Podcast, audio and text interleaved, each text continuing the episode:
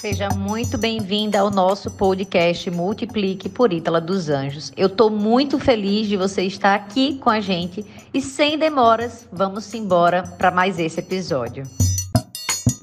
Análise do livro Os Segredos da Mente Milionária. Estamos na parte 2 desse livro do autor T. Harv Eker.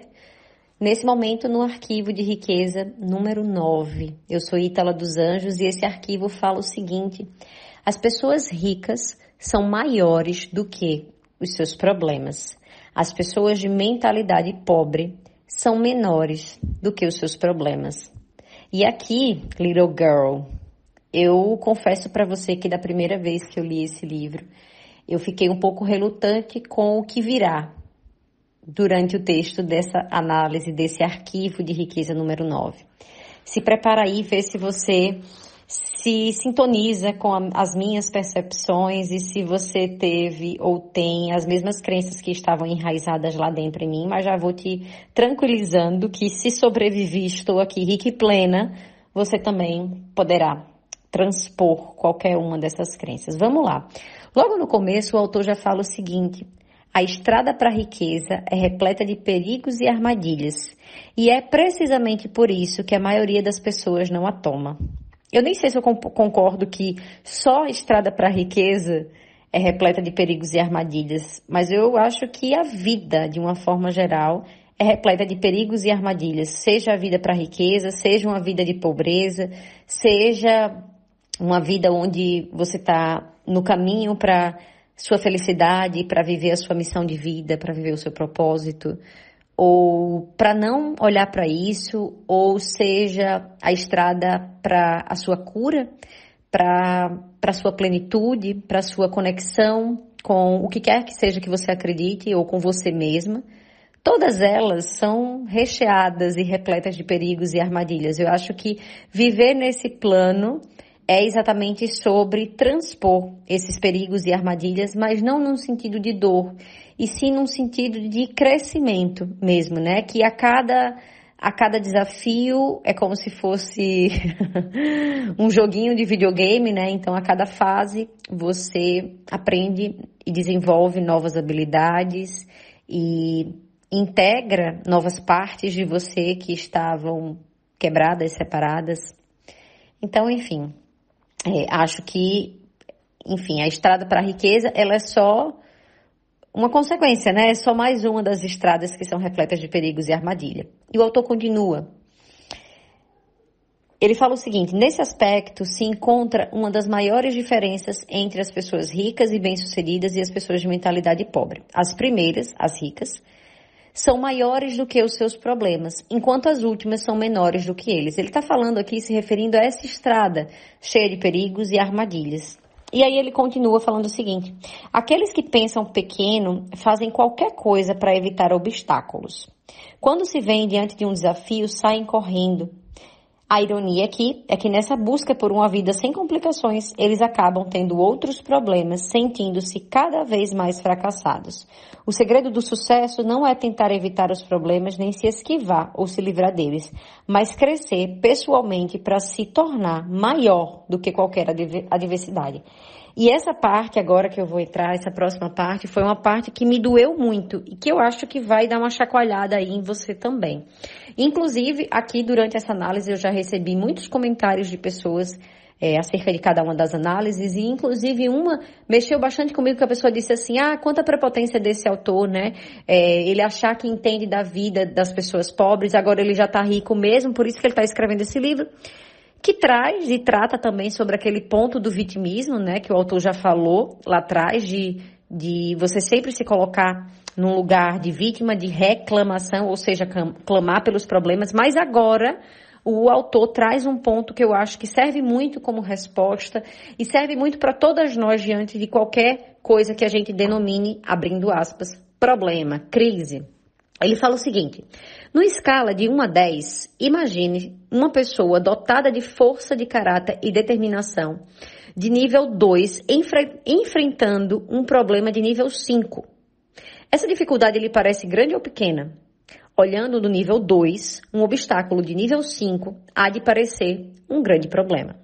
Agora imagine que você se aprimorou e a sua força de caráter atingiu o nível 8. Esse mesmo problema de nível 5 se mostra agora grande ou pequeno aos seus olhos. Como num passe de mágica, ele se transformou num probleminha. E aqui eu trago para você, né, e puxo para você alguma coisa que já aconteceu na sua vida. Quando eu era criança, por exemplo, e, ou então adolescente, né? Adolescente é muito normal isso. E eu levei o meu primeiro pé na bunda.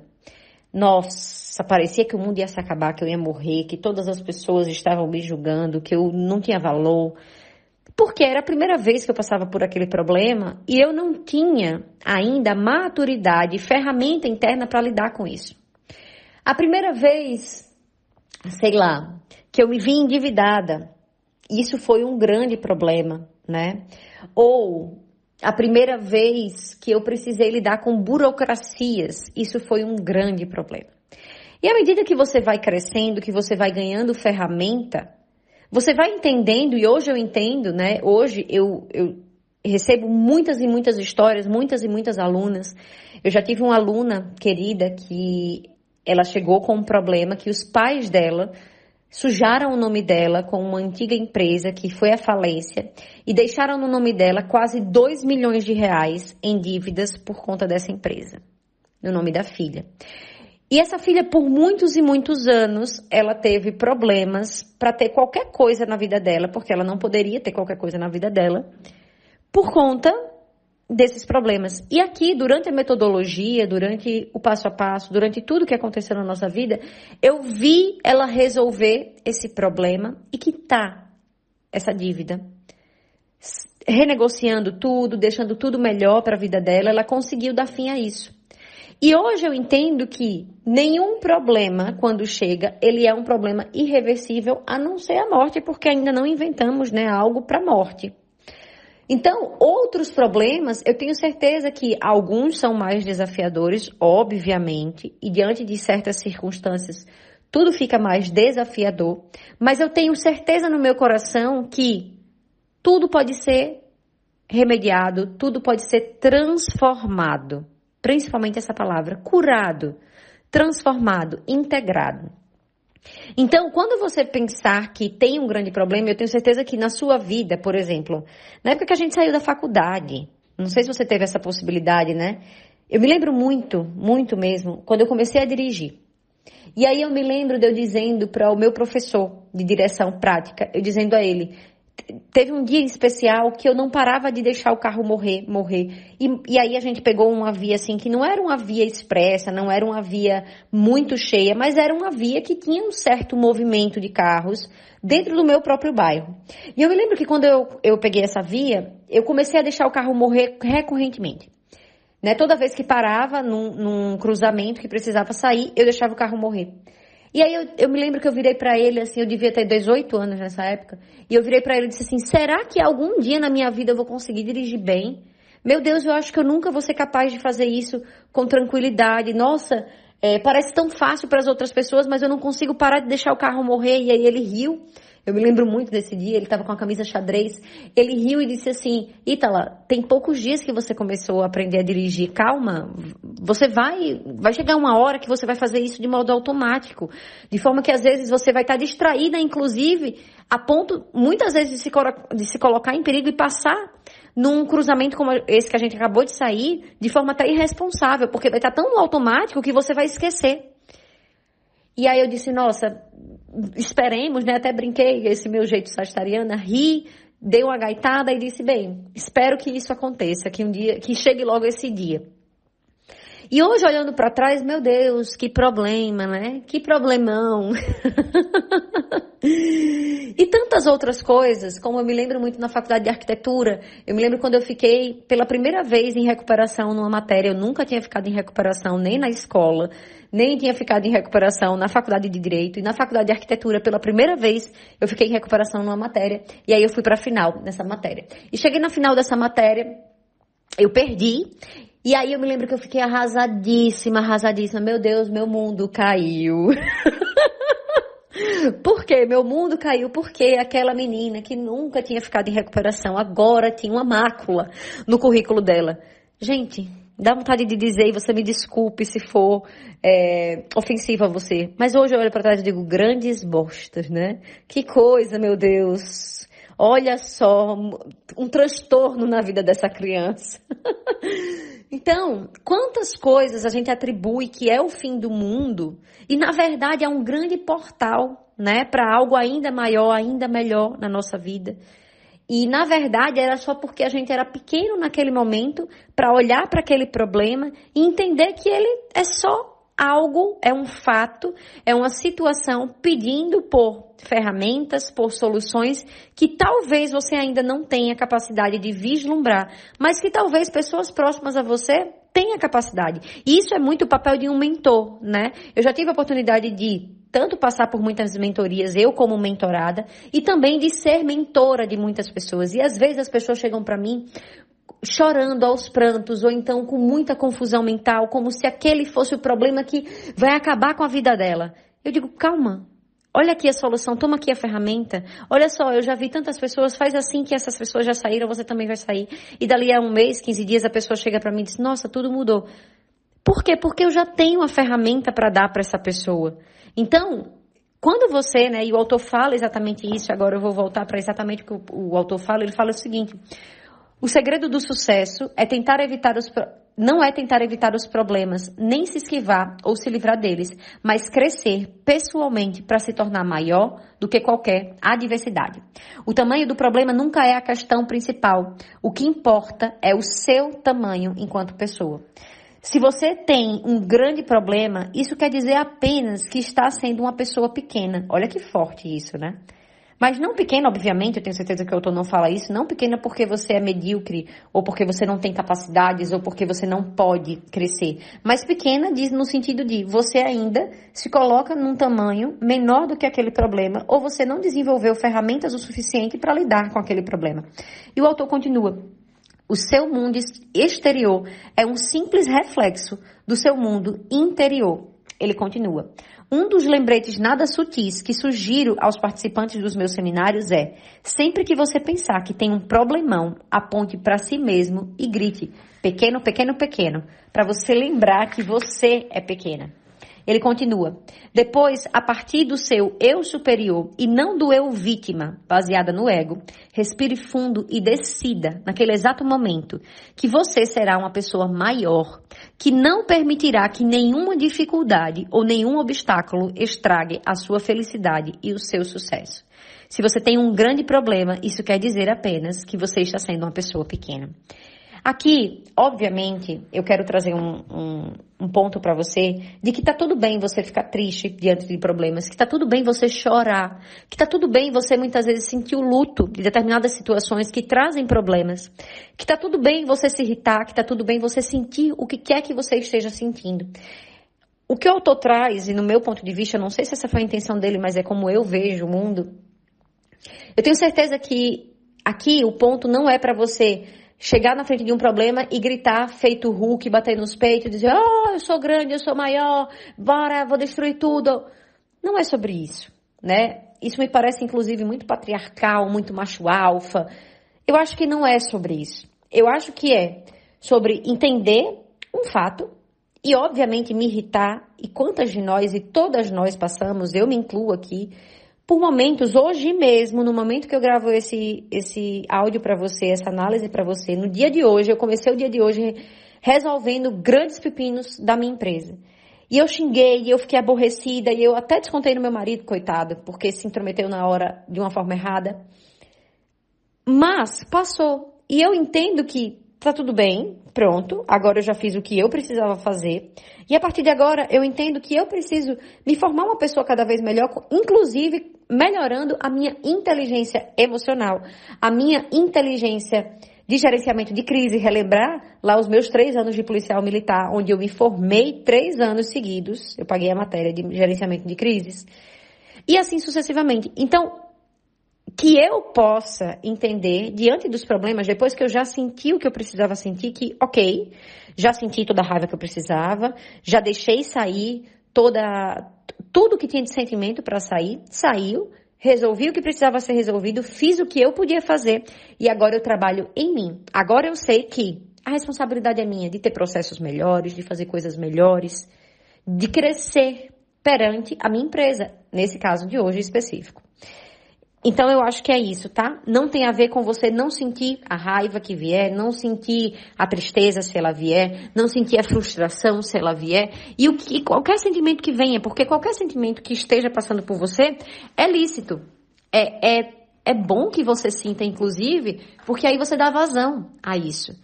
Mas não se agarre a esse sentimento, não leve isso para a vida, não leve que você é menor, não leve que, ó céus, ó vida, ó azar, o mundo está acabando. É exatamente depois de sentir o que você precisa sentir, onde está a grande mágica. O autor continua: Repito, a sua riqueza cresce na medida em que você cresce. E hoje, Inclusive, olha só, falando sobre essa questão do tamanho dos problemas, hoje pode ser que você olhe para sua vida financeira e você diz assim: "Nossa, eu nunca serei capaz de ser uma pessoa rica. Nossa, eu nunca serei capaz de, de lidar com os meus investimentos com maestria. Nossa, eu nunca vou conseguir investir como a Itala investe ou como qualquer outra investidora que já está há anos investindo." Meu amor, repito, diz o autor, a sua riqueza cresce na mesma medida em que você cresce. Desenvolva-se. Continue estudando, persista. Tem sete anos que eu faço o que eu faço, quase oito, que eu estudo sobre finanças, que eu estudo sobre mercado financeiro, que eu aplico na minha própria vida. Daqui a oito, o que me distancia de você são oito anos. Apenas isso. Então, continue. E hoje, né, lá atrás eu não tinha uma mentora. Lá atrás eu não tinha alguém para me ajudar a pegar na minha mão, eu não tinha referências próximas a mim que me validassem ou que dissessem você está no caminho certo. Ou então, não, não, não vai por aí não, que tem mais chance de você quebrar a cara. Ou quando eu quebrei a cara, de dizer, pega aqui na minha mão, vamos sair daí mais rápido. E hoje você tem essa oportunidade. Então, entenda que você apenas precisa crescer. Apenas isso. Apenas precisa se, desen se desenvolver. O autor continua. A mente focaliza uma coisa principal de cada vez. Portanto, ou a pessoa está lamuriando por causa da dificuldade, ou está trabalhando para saná-la. Os ricos e bem-sucedidos são orientados por solução. E aqui eu tenho um mantra, eu acho que você já me ouviu falando aqui sobre ele em um outro áudio. É algo natural da minha vida, é, colocando a culpa nos astros. Eu tenho Marte em Ares, eu tenho Mercúrio em Sagitário, eu tenho Sol em Sagitário, eu tenho Ascendente em Aquário. E algo que fala né, sobre esse contexto astrológico que eu te passei é que eu sou muito prática. Então, desde sempre, eu me lembro assim, muito eu adolescente, sabe? É, é em feira de ciências, eu não sei se na sua escola tinha isso, mas na minha tinha. Em feira de ciências, diante de algum problema, precisava resolver, precisava delegar, precisava fazer alguma coisa para o trabalho sair. Eu sempre era a pessoa que dizia, tá, é, vamos, o, o que que faz agora? Quem pega cada coisa? Como que resolve? E sempre diante de um problema, a minha pergunta sempre era essa, tá, e agora como é que eu resolvo isso? Quem eu procuro? Quem eu peço ajuda? Como que eu resolvo isso? Então que você possa pegar esse ensinamento ou talvez essa inspiração do que eu estou te falando e levar para a tua vida. E diante de um problema se perguntar, tá, como é que eu resolvo isso? Ok, eu tenho um problema, eu ainda não tenho ferramenta para lidar com isso. Como que eu resolvo isso? Às vezes é uma terapia, às vezes é procurar né, ajuda, às vezes é procurar um marceneiro, um encanador, um corretor, um contador, seja lá quem for, uma mentora, um amigo, um ombro amigo para chorar as pitangas. Simplesmente isso. Mas tá, como que eu resolvo? Para você não ficar, como diz o autor, focada em se lamuriar. Ó oh céus, ó oh vida, ó oh azar, a vida é muito ruim para mim. Lembra, reclamar. Clamar por mais problema. Então, que você possa sempre se voltar para a solução e, como eu sempre digo aqui, tire o S da crise, crie solução. E aí o autor fecha com a declaração de hoje. Sou maior do que os meus problemas, posso lidar com qualquer problema. Eu tenho uma mente multimilionária.